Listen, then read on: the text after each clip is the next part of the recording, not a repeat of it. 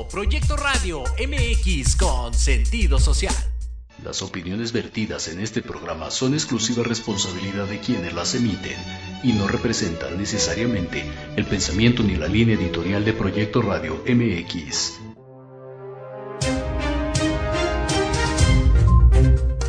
¿Qué tal? Soy el licenciado Francisco Javier Rodríguez y les doy la más cordial bienvenida a mi programa Entre Diálogos. Un espacio en el que te vas a enterar de lo más relevante en materia nacional e internacional. Bienvenidos.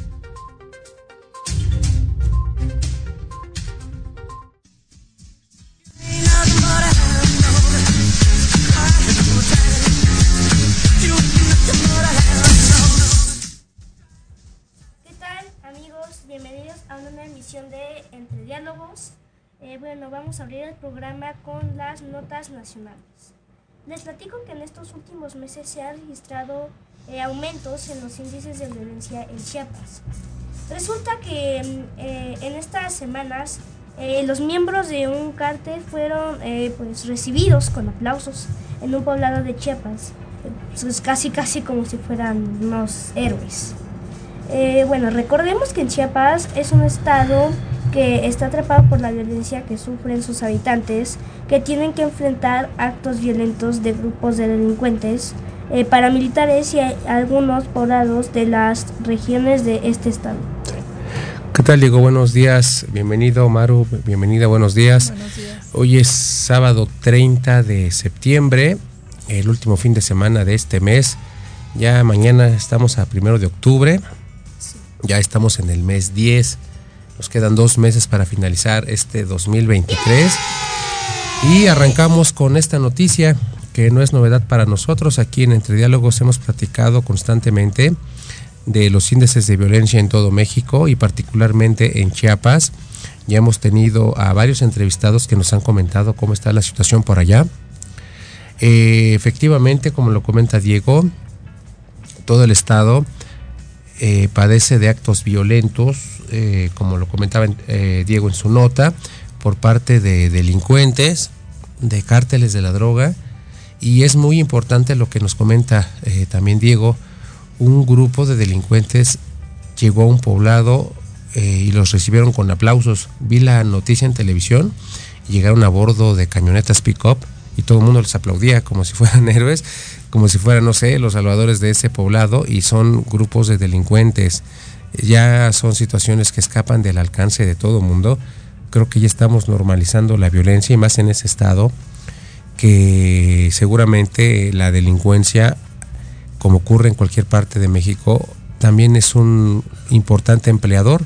Está lloviendo una encuesta en la semana que la delincuencia organizada es el quinto empleador de México así como las empresas, así como el gobierno, así como negocios contratan empleados, la delincuencia organizada, imagínate, es el quinto empleador más importante de todo México. Entonces, pues seguramente esta es la razón por la que los pobladores de Chiapas recibieron a esos delincuentes con pues con aplausos, algo muy muy novedoso y si tomamos en cuenta esa situación, pues yo creo que la delincuencia no va a terminar en el estado si los delincuentes le están dando empleo, por ejemplo, a campesinos, a gente que pertenece a comunidades originarias que necesitan el empleo, que necesitan el dinero para vivir mejor, pues seguramente esto no va a terminar.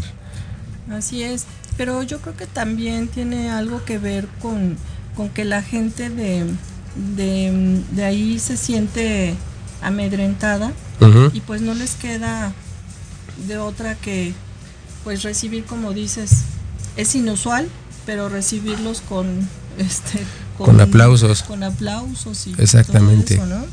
Y pues, ¿qué les cuento? Pasando a otra nota no muy agradable, eh, sobre los jóvenes de Zacatecas. El domingo de la semana pasada, siete jóvenes fueron secuestrados en un poblado de Zacatecas. En el transcurso de la semana se encontraron a cinco de ellos sin vida y el joven que sobrevivió está hospitalizado. Se reporta grave pero estable. Según las autoridades en Zacatecas, la causa de muerte fue traumatismo cráneoencefálico, es decir, los mataron con golpes en la cabeza Y, pues bueno, investigaciones indican que los asesinos también son jóvenes entre 15 y 17 años de edad. Y pues al parecer forman parte de algún grupo delictivo relacionado con el narcotráfico, al igual que Chiapas, ¿no? Exactamente. Otra terrible noticia, desde mañana se van a cumplir ocho días de que seis jóvenes fueron secuestrados en Zacatecas, no se supo nada, cuatro días después, como por el jueves, aparecieron ya eh, cuatro sin vida y uno sobrevivió, el que sobrevivió está muy grave, es un joven de 17 años, los que murieron también tienen la misma edad, había uno por ahí, de, creo que de 14 años, y es correcto, es correcto, los chavos que los secuestraron y los privaron de, la, privaron de la vida también son chavos de entre 14 y 17 años. Que pertenecen a la Exactamente, que pertenecen a la delincuencia, era lo que les comentábamos. Estos muchachos ya son delincuentes y en los medios de comunicación se, se difundió un video en el que aparecen los secuestradores encapuchados y los secuestrados van caminando detrás con las manos este, vendadas y los ojos también vendados y creo que pidieron una lana un rescate antes de matarlos, pero bueno, y nos damos cuenta de hasta qué niveles ha llegado la delincuencia en México. Hay chavos más, de, bueno, de, menos edad, a lo mejor de 10 años, 9 años, que ya son delincuentes, que ya trabajan para la delincuencia y hacen precisamente de la delincuencia una, una forma de vivir, una forma de vida y ya será la delincuencia quien determine pues los valores culturales de estos jóvenes. De hecho, en ese video se alcanza a escuchar ahí narcocorridos o cosas así que son muy relacionadas con la delincuencia y estamos viendo cómo nuestros jóvenes ya han sido alcanzados por este tipo de situaciones y que nuestros jóvenes maten a otros jóvenes. Olvídate ya de los motivos, o sea, matar a un joven pues con golpes en la cabeza ya nos da a entender que pues en la, pues precisamente en la cabeza pues no hay nada, o sea, no hay sentimientos, no hay razón para meditar las cosas, para ver que estamos haciendo algo mal. Y estos chavos pues lo vieron como algo común y corriente, no sé si estaban drogados, pero para ellos privar de la vida a otros chavos fue algo muy normal, algo terrible que sucede en México y el gobernador de Zacatecas, como ocurre con el gobierno federal, pues le echó la culpa a gobiernos pasados y fue el único que dijo. Entonces, pues, ¿en, dónde, estamos parados nosotros como mexicanos? ya nuestros, ya, ya nuestros hijos, ya definitivamente le están entrando a la delincuencia y aquí Diego lo ha comentado en, en Infancias Buscadoras, los valores, la identidad que tenemos en casa es indispensable para evitar este tipo de situaciones. No hay mejor manera de prevenir la delincuencia que una buena educación, que una buena comprensión y una, un buen entendimiento eh, con los hijos para evitar este tipo de situaciones que de plano ya rayan, pues no en lo, en lo, irreal, ya rayan de, plano pues en lo absurdo. Y desgraciadamente esta es la realidad de México, esta es la realidad de nuestros jóvenes, de nuestros niños.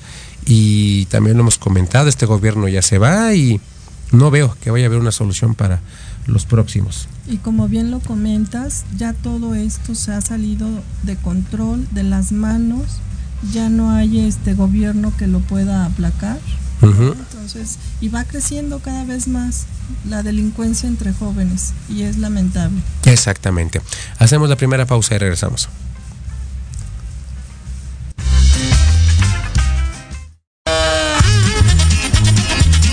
Oye, oye, ¿a dónde vas? Vamos a un corte rapidísimo y regresamos. Se va a poner interesante. Quédate en casa y escucha la programación de Proyecto Radio MX con sentido social. ¡Uh, la, la chulada!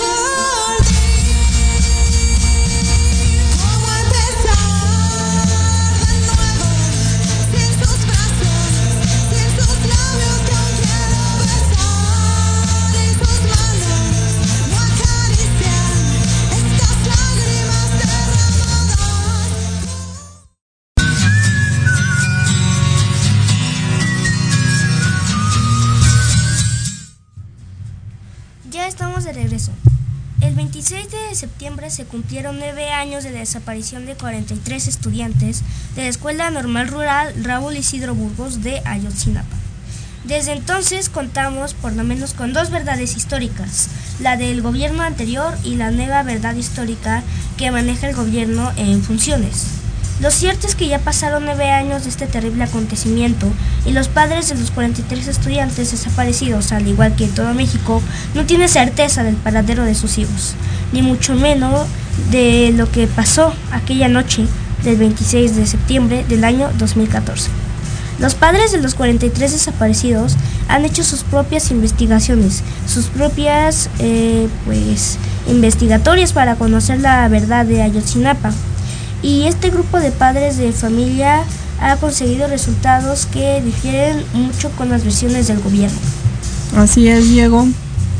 Pues ya se cumple otro año más del ataque a los normalistas en Iguala y bien lo dice, las familias siguen luchando para que el ejército proporcione la información que podría confirmar lo que pasó a los 43 jóvenes desaparecidos a casi nueve años de la desaparición.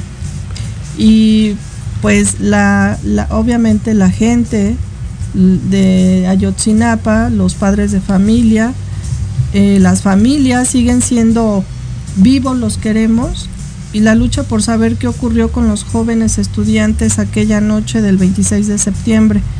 Y pues ha llevado a sus familias eh, convertidos en activistas y defensores hasta el momento, porque pues Em, pues no, no les han dado una respuesta certera, una respuesta que a ellos les, les reconforte, ¿no? Ellos quieren saber en dónde están y pues fue una tragedia, este, prácticamente lo que pasó esa noche, ¿no? Y hasta el momento no se ha sabido nada. Es correcto, tienen razón. Este 26 de septiembre se cumplen ya nueve años de la trágica noche de Ayotzinapa como van las investigaciones, seguramente vamos a cumplir 10 años. Estoy seguro que vamos a llegar al décimo aniversario. Ya es muchísimo tiempo, nueve años sin saber qué pasó. El sexenio anterior manejó una versión de que los jóvenes fueron secuestrados y quemados y abandonados en, en alguna fosa común. Luego los padres de los 43, como lo comenta Maru, pues obviamente son padres de familia y quieren saber qué pasó con sus hijos no se quedaron conformes con esa versión oficial e iniciaron sus propias investigaciones, como lo comentaba Diego, y llegaron a la conclusión por medio de peritos en criminalística, me parece, de Austria, de una universidad de Austria, de que los restos de cuerpos localizados en una fosa común no correspondían a la, de, a la de ninguno de sus hijos y de esa manera los padres echaron abajo la versión del gobierno del 2012 al 2018. De ahí empezaron las inconformidades. No sé si el gobierno anterior pensó que por el hecho de dar una versión de carácter oficial las cosas iban a quedar ahí y que los padres se iban a conformar con esa versión, como ocurre desgraciadamente en muchos casos aquí en México. No fue así.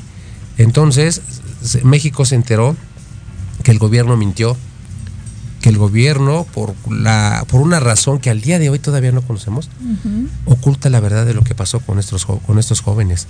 Hablamos de 43 jóvenes desaparecidos que secuestraron tres camiones para venir a México, a la ciudad, a, la marcha del 2 de octubre.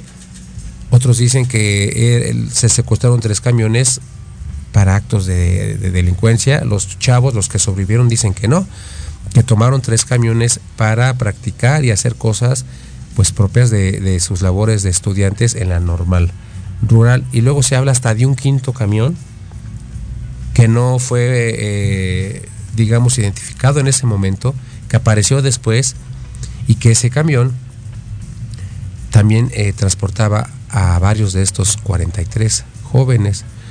Luego eh, se dieron a conocer videos de cómo las patrullas municipales se, llevaron a los chavos, eh, exactamente, los bajaron y los subieron a camionetas, pero estamos hablando de, policías municipales. Tiempo después se nos dio a conocer que el ejército se intervino. Uno de los chavos que sobrevivió de nombre Cristian, si mal no recuerdo, dijo que abordaron los camiones y los policías municipales de Iguala empezaron a dispararles. Y una patrulla se atravesó, se vieron obligados a bajarse y es en ese momento que varios de estos chicos fueron subidos a la fuerza a varias camionetas y los videos nos eh, reflejan cómo las, las, patrullas vienen de un punto hacia otro y los chavos pues son transportados en estas camionetas. Eso es lo que sabemos. Este gobierno eh, en tiempos de campaña también tomó la, la batuta para resolver este caso. Los padres lo vieron con buenos ojos. Y ahora viene una segunda verdad, como lo comentaba Diego. Pero ¿cuál es esa segunda verdad? Ha habido detenciones, está eh, el exalcalde, alcalde de, de Iguala, José Luis Abarca, está su esposa. Se decía en algún momento que ellos fueron los que ordenaron el, el secuestro y la privación de la vida de los 43. Otros dicen que fueron cárteles del Estado y otros más dicen que el ejército tuvo mucho que ver en este acontecimiento. Y ese es el problema. Hubo una reunión en la semana de los 43 padres con el presidente López Obrador y le dijeron abiertamente, revele por favor los datos que necesitamos del ejército para dar con la verdad. López Obrador les dijo que no estaba ocultando nada y que toda la información de la participación del ejército en los hechos de Ayotzinapa ya fue proporcionada. Pero los padres no están contentos, no están satisfechos. El gobierno oculta algo. El anterior y este gobierno ocultan algo y obviamente, pues de alguna manera, están protegiendo a ciertas personas. No sabemos por qué. Uh -huh. Y como son las cosas en México, seguramente no lo vamos a saber. Por eso decía yo hace un momento que seguramente nos vamos a aventar el décimo aniversario sin saber qué pasó. Estamos hablando de 43 jóvenes que, uh -huh. que no sabemos dónde quedaron y los padres pues quieren certeza del paradero. Seguramente pues ya están convencidos de que ninguno va a ser hallado con vida. Ya son nueve años. Así es. Y, como este lo dices, ya las autoridades finalmente entregaron reportes de todo lo sucedido en, en, en las investigaciones a los papás de los 43 normalistas, pero bien lo comentas, no, no se quedaron conformes. Eh, ellos lo, lo, las, la información que les han transmitido pues para ellos no es, no es suficiente. No es suficiente y por eso están inconformes y, y, ellos quieren seguir investigando realmente qué fue lo que sucedió. Exactamente. Entonces hablamos de jóvenes y en algunos casos algunos adolescentes son considerados todavía como niños.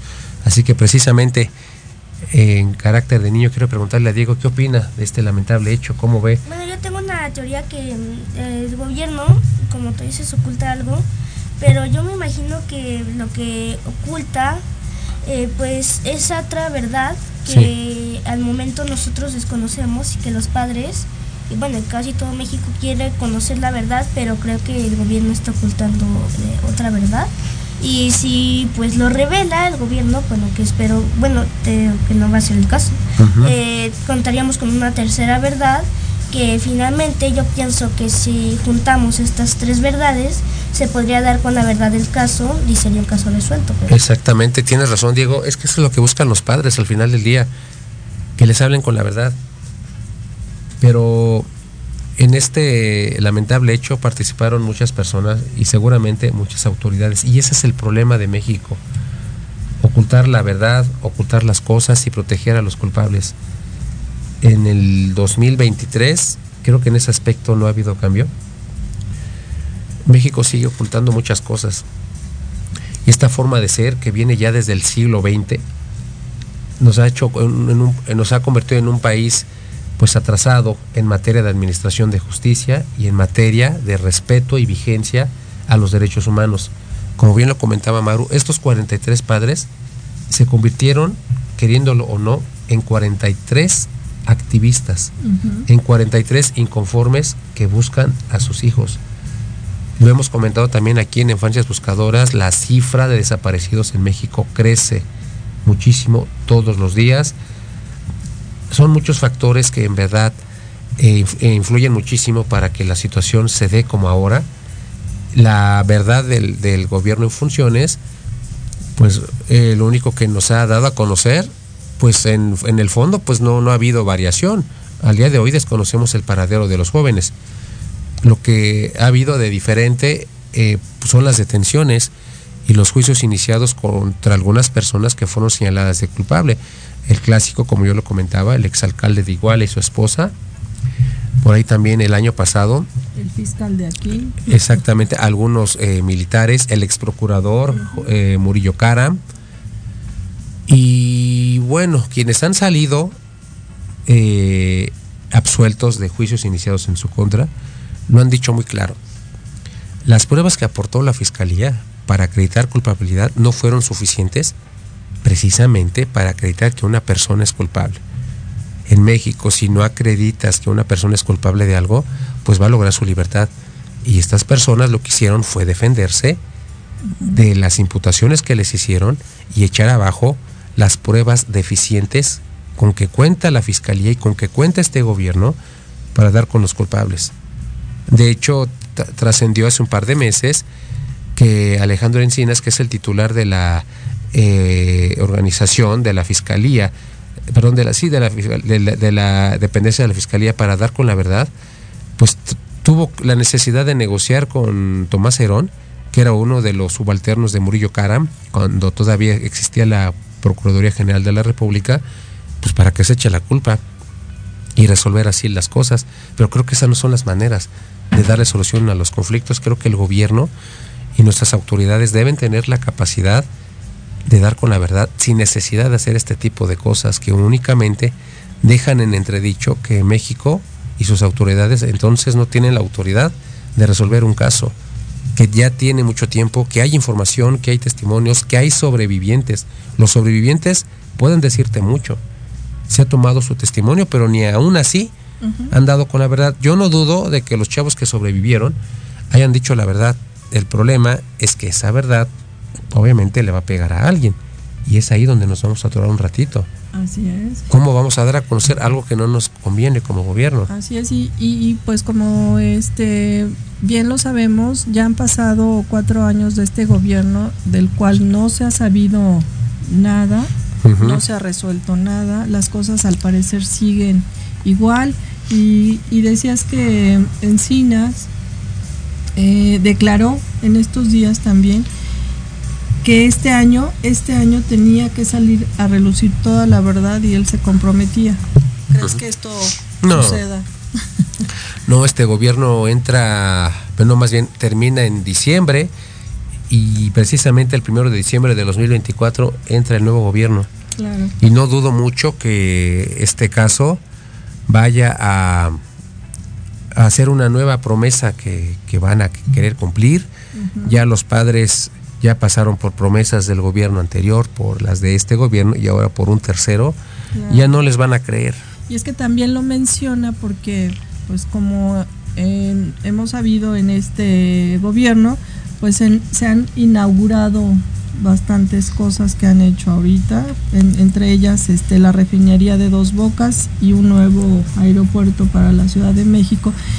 Y Encinas dijo que eh, pasando esto, obviamente ya se iban a dedicar de lleno al caso Ayotzinapa, que ya le iban a dar como que la seriedad a este asunto, pues para sacar la información. Eh, exactamente. Finalmente son obras emblemáticas de este gobierno que se ha atacado muchísimo, desde que estuvieron mal planeadas hasta el presupuesto excesivo que ya se llevaron. Empezaron diciendo que iban a gastar, no sé, 50 pesos y creo que ya llevan ya 250 pesos gastados de más. Y bueno, pues son obras del gobierno, pues yo espero en verdad que den el fruto que se espera, pero eso es una cosa.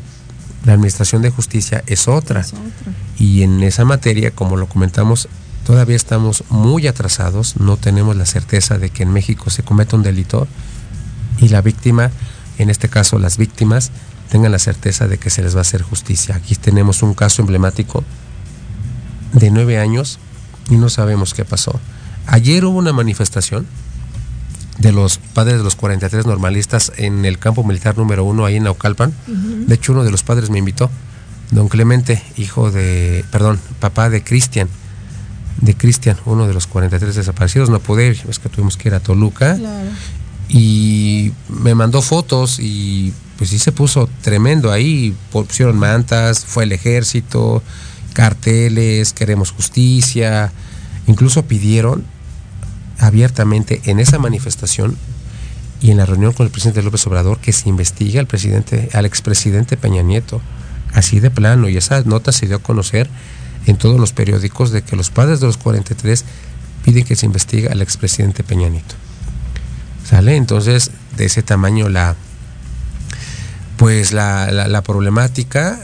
Eh, hemos comentado aquí también en otros espacios que aquí en México el presidente de la República es el funcionario público que mejor está informado. Nada pasa en México, por menor que sea, que el presidente de México no se entere. Cuando nos dicen, es que no sé, es que no me acuerdo, es que no me dijeron, no es cierto. Y aunque ese sea el caso, se puede investigar y el presidente se informa y ahora tiene conocimiento de lo que se le está preguntando. O sea, no hay manera de que nos oculten la verdad. Si nos dicen que no, es porque nos dicen que no, no tanto porque no se cuente con la información. Hablamos también aquí de este gobierno y del anterior, de toda una infraestructura de espionaje a cargo de personas, digamos, emblemáticas cuya actividad pudiera causarle alguna problemática al gobierno. Y dentro de esas personas espiadas desde el gobierno pasado y este, se encuentran precisamente los padres de los 43 normalistas. Ellos también son espiados por eh, sus llamadas telefónicas, por mensajes, pues para saber qué hacen, a dónde van, con quién hablan. Entonces nos damos cara, perdón, nos damos cuenta de las dos caras que tienen nuestras autoridades, de la doble moral con la que se manejan frente a los mexicanos, de dar una versión frente al público y ocultar la verdad por otro lado. Es así como el gobierno manipula al pueblo, ¿no? Diciendo mentiras, lamentablemente. Y, y, en Ayotzinapa, obviamente en la escuela normal, eh, cada año que se conmemora alguna graduación, siempre están presentes los 43 normalistas, ponen eh, en el patio de la escuela 43 bancas vacías recordando, recordando a cada uno de ellos, este, en cada graduación, ¿no? De, de, que salen los, eh, los estudiantes eh, para celebrar, ¿no? Eh, ya la salida de su carrera y todo, pero aún están y siguen estando y, seguirán estando presentes estas 43 personas. Exactamente, tienes toda la razón. De hecho, muchos de los sobrevivientes ya también se graduaron. Estamos hablando que esto tuvo lugar hace nueve años, ya muchos ya se graduaron, obviamente es un logro importante en su vida. Y esta manera de darle homenaje a los 43 desaparecidos nos da a entender la solidaridad y la amistad que existía entre, entre estos chavos. Recuerden que la normal rural donde estos estudiantes eh, prácticamente tenían su casa, son escuelas rurales. Las escuelas rurales en México desde el siglo pasado, pues básicamente persiguen la finalidad de educar a los jóvenes para que sean conscientes de su entorno social, en este caso de un entorno rural, rural que son campesinos, que son hijos de campesinos, de obreros, y que el trabajo es la mejor herramienta con que cuentan ellos para salir adelante. Por eso ese grado de amistad y de camadería que los unía. Por eso eran muy unidos y es por eso que se les hace este homenaje. cada año, exactamente. y qué padre, porque pues siempre estarán presentes, ¿no? Dentro de, como dices, dentro de sus compañeros, de los maestros. Los compañeros de clase. Exactamente. ¿Y tú como ves, Diego, como estudiante, qué opinas de que compañeros de los 43 desaparecidos les hagan este homenaje? Pues me parece muy generoso eh, que pongan 43 bancas vacías. Eh, pues, mm, pues sí, es una forma de recordar a los 43 eh, estudiantes desaparecidos de aquella noche del 2014.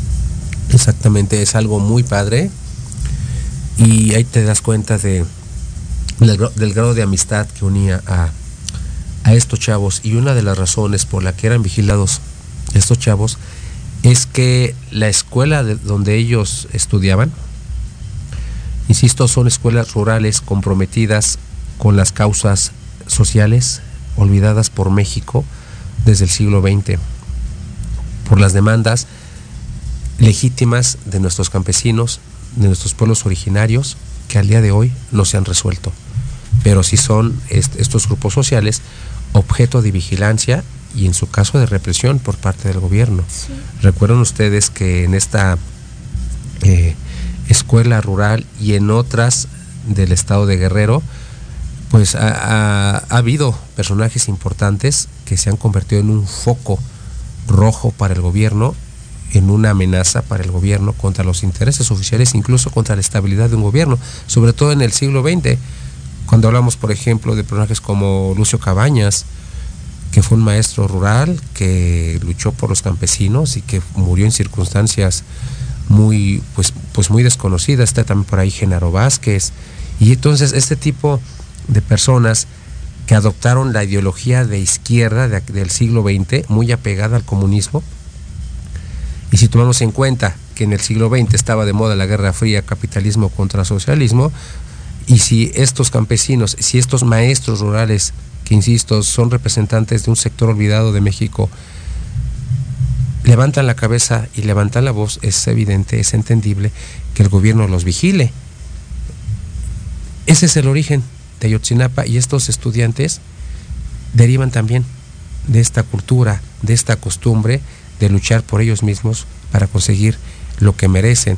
Muchos testimonios de otros estudiantes de Ayotzinapa dicen que ellos estudian con gusto en esta normal normal rural para entender las causas y los problemas de su entorno y resolverlos en base a los acuerdos de la comunidad. Esto es muy padre, esto es muy bonito. De hecho, hay videos y en estos días se dio a conocer un video de los 43 normalistas que estaban labrando el campo antes de que tuviera lugar lo del 26 de septiembre. Y se lucían contentos, platicando, ah. haciéndose bromas, unos labrando, otros aventando semillas, pues a eso se dedicaban. Y de hecho los, los 43 chicos desaparecidos oscilaban entre los 17 y 23 años, a excepción de dos chicos que eran uno de 33 y uno de 28, pero estaban súper jóvenes. Exacto. estaban en la plena, bueno, no adolescencia, pero sí eran jóvenes eh, entusiastas como dices, este, que tenían mucho futuro por delante. Exactamente. Bueno, ayer estaba viendo una, pues un video en Facebook de los 43, bueno, de en la aula donde aquellos estudiantes estudiaban y pues ahí están los estudiantes, una mitad aquí, los estudiantes tomando clase, y otra mitad con 43 bancas vacías. O sea, como si estuviera, como, como si los 43 estuvieran ahí tomando clase. Exacto, exactamente.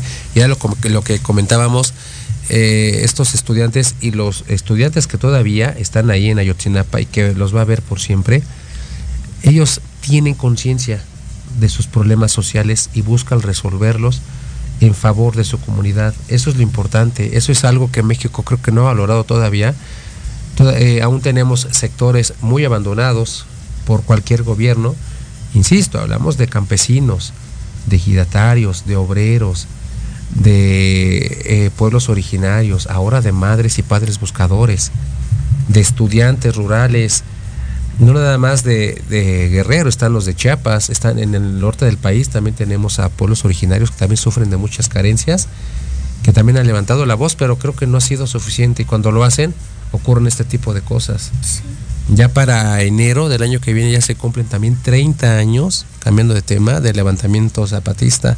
y la situación de los indígenas de Chiapas sigue siendo la misma. Y ahora, como lo comentaba eh, Diego en la primera nota, Chiapas 30 años después del levantamiento zapatista, está ahorcado por la delincuencia. Y ahora los delincuentes, como lo vimos en la nota, pues son los héroes, son los salvadores de algunos poblados de Chiapas que están sumidos en la pobreza y en el retraso. Y pues uno se pregunta entonces qué hacen los gobiernos municipales, qué hace el gobierno estatal en este estado, qué hace el gobierno federal, dónde están los resultados de una gestión de un político que cada seis años buscan el poder y que prometen el cielo y las cosas siguen igual.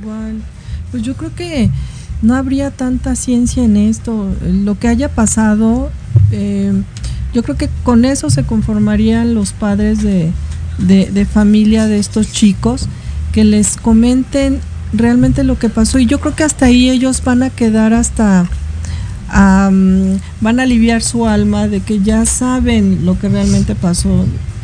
No, no entiendo por qué tanto rollo en cuestión de que no les quieren decir la verdad, ¿no?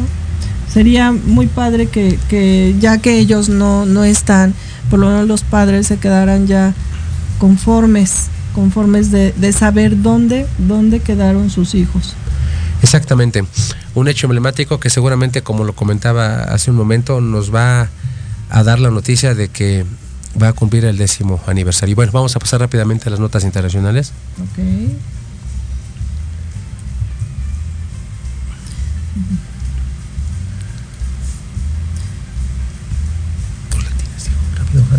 Bueno, el ejército sueco eh, brindará apoyo a la policía para enfrentar un incremento reciente en el número de asesinatos entre bandas criminales.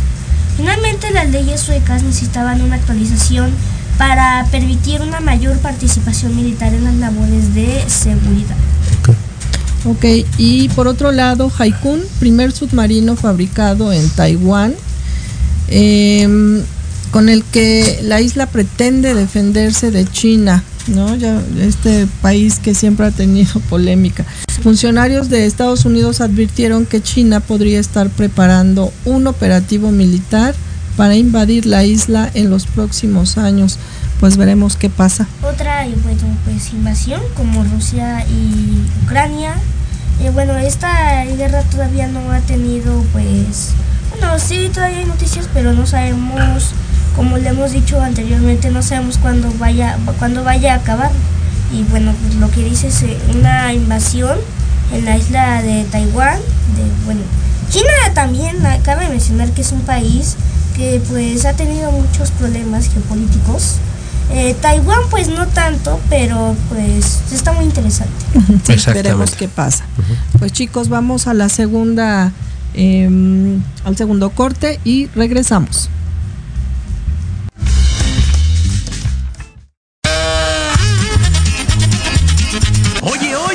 ¿A dónde vas? ¿Quién, yo? Vamos a un corte rapidísimo y regresamos. Se va a poner interesante. Quédate en casa y escucha la programación de Proyecto Radio MX con sentido social. ¡Uh, la, la chulada!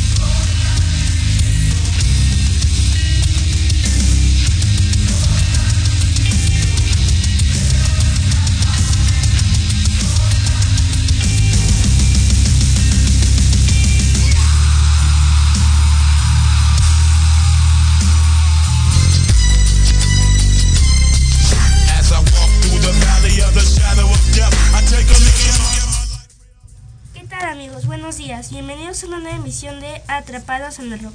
Aprovechando que todavía estamos en el mes patrio, vamos a platicar un poco sobre bandas mexicanas de los 60s y 70s, poco conocidas por la gente, pero que también han aportado mucho a nuestro rock.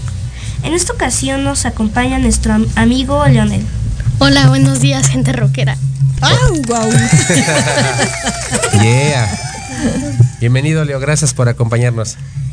Gracias, de- buenos días. Les platicamos que el rock mexicano inició prácticamente a la par que en Estados Unidos.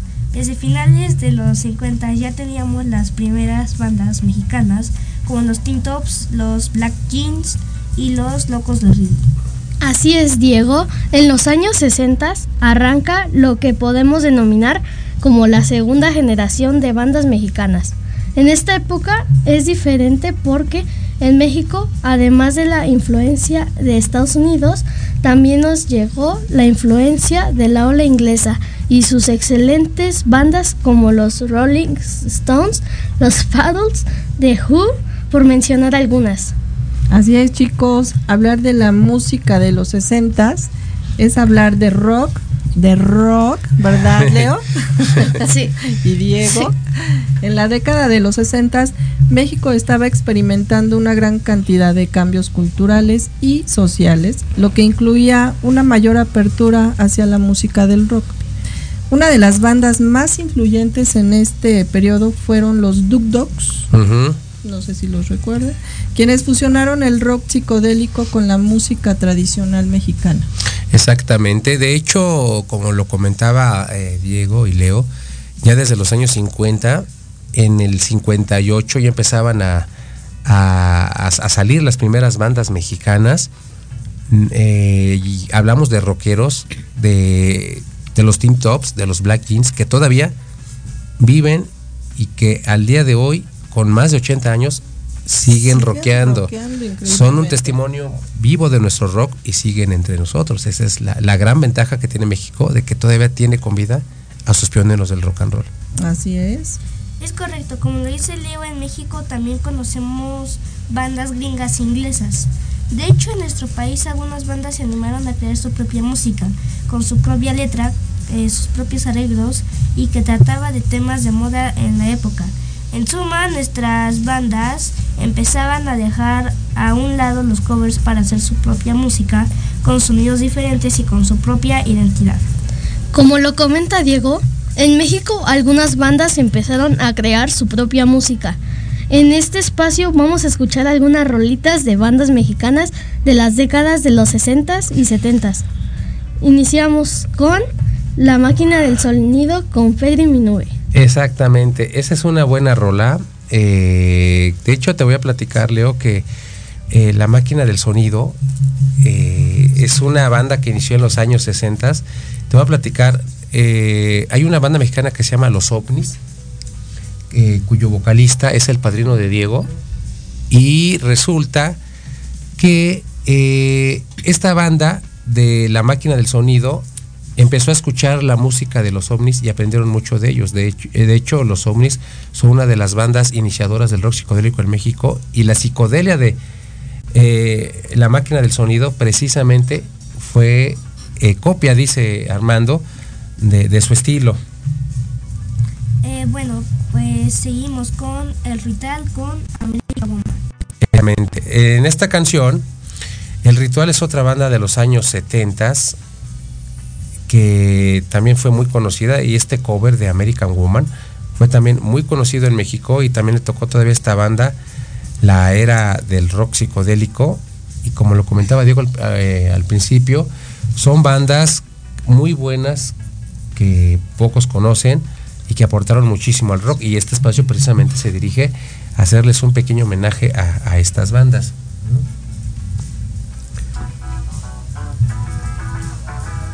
Mira, ahí por ejemplo tenemos la versión de American Woman del Ritual. Está muy buena.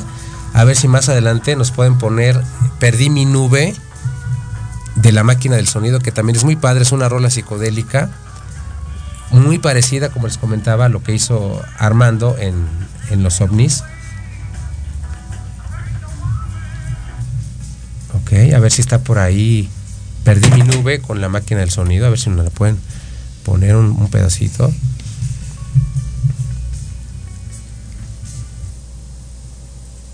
Ok, bueno, y también tenemos por ahí. eh, Después, ahí está, mira. Ahí está, mira.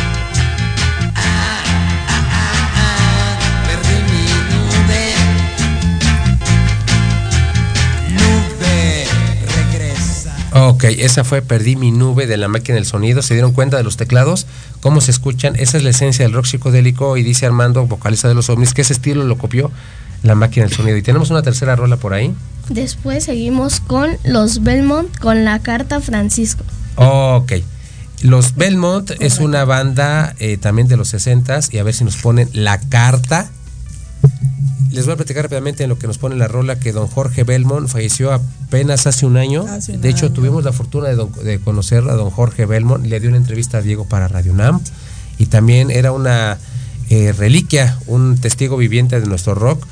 Y ellos, aparte de la carta, ahí está la carta. Sé que voy a leerla. Mi novia me ha escrito una carta. Cada palabra que escriba puede ser decisión para hacerme infeliz. Ok, esa fue la carta. Esta rola eh, tuvo éxito en el 68 y los Belmont hicieron por ahí el cover. Y tenemos una cuarta, a ver si nos la pueden buscar. Los Jackie con Me Quedo en la Tierra. Ok, los Jackie, me quedo en la tierra. De esta banda salió Benny Barra, ¿verdad? Este, Así Maru. es. Muy buena rola. Y esta rolita de Me quedo en la tierra la tocaron en la película de Un Quijote sin mancha de Cantinflas en el 69. O sea, viejísimo. Ya imagínate, estábamos en la plena cúspide del rock psicodélico. Ahí está, ahí está. mira.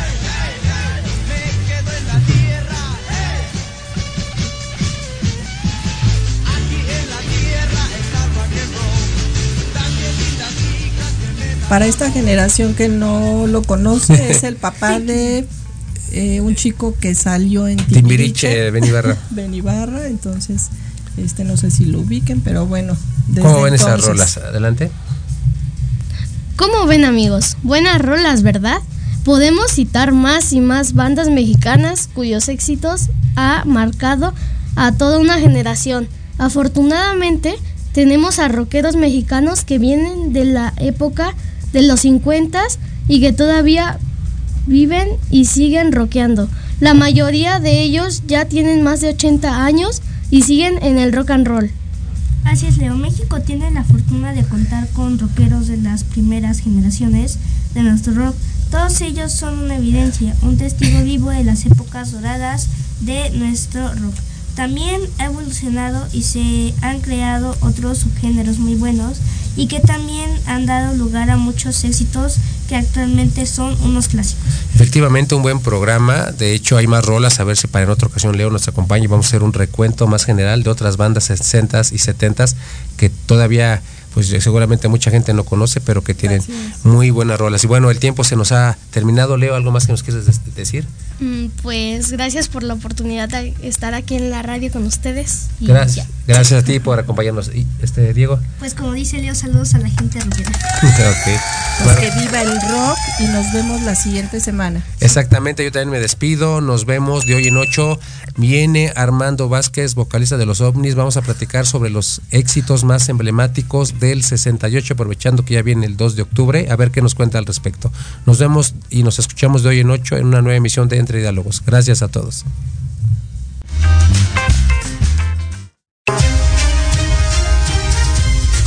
Amigos, muchísimas gracias por sintonizarnos este fin de semana y los esperamos el próximo sábado para una nueva emisión de Entre Diálogos.